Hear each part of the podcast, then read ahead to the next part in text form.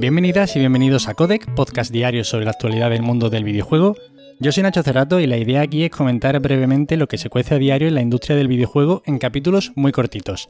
Así que si quieres estar al tanto y tienes poco tiempo, te invito a que te quedes por aquí. Y hoy empezamos con buenas noticias y es que hemos conocido la fecha de lanzamiento de Spelunky 1 y 2 para Nintendo Switch, que llegaría el 26 de agosto. Este anuncio no es oficial, han sido filtraciones publicadas en el medio australiano Books a través de la versión australiana de la eShop, de la tienda de Nintendo. Como he dicho, esto no es un anuncio oficial, pero concuerda bastante con la promesa de que llegarían este verano. El primer Spelunky se lanzó hace ya 13 años y en 2013 llegó a consolas portátiles de la mano de Vita, esa maravillosa consola portátil que tantos indies acogió y que tantas alegrías nos dio a muchos. Por si alguno no lo conoce, estos juegos son unos roguelikes de culto prácticamente, muy consagrados, que consisten en ir avanzando a través de mazmorras procedurales que varían con cada nueva partida.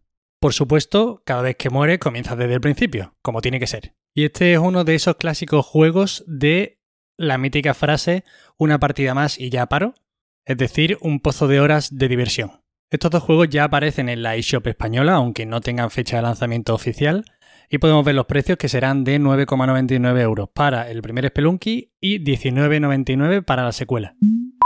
¿Os acordáis de hace unos días comentando el informe financiero de Take-Two Interactive que hablábamos de que estaban aún por anunciarse para este mismo año tres remakes o remasterizaciones de juegos de Rockstar?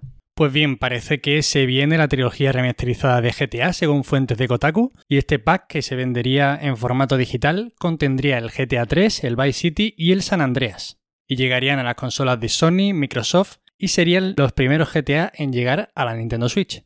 Posteriormente, además, saldrían también para PC y dispositivos móviles. Según estas fuentes, se habría utilizado un Real Engine mezclando imágenes antiguas con nuevas, cosa que no sé muy bien la verdad cómo interpretar. No entiendo muy bien a qué se refieren con esto.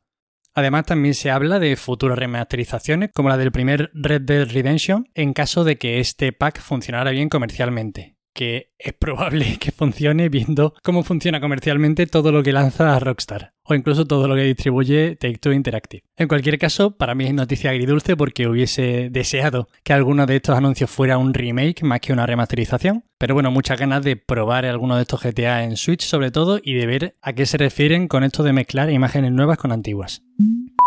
Y para acabar, tenemos que hablar de retrasitos, y es que Life is Strange Remaster Collection, que saldría el 30 de septiembre, pasa a principios de 2022. Recordemos que el 10 de septiembre se lanza Life is Strange True Colors, que es el nuevo juego de la franquicia, la tercera entrega, vaya.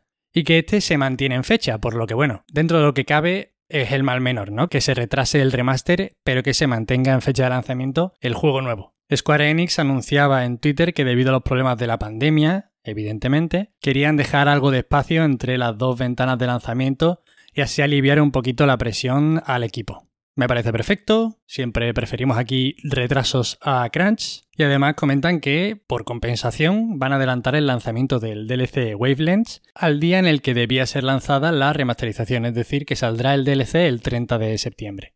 Y esto es todo por hoy, estamos en un viernes de agosto, así que hay poquitas noticias hoy.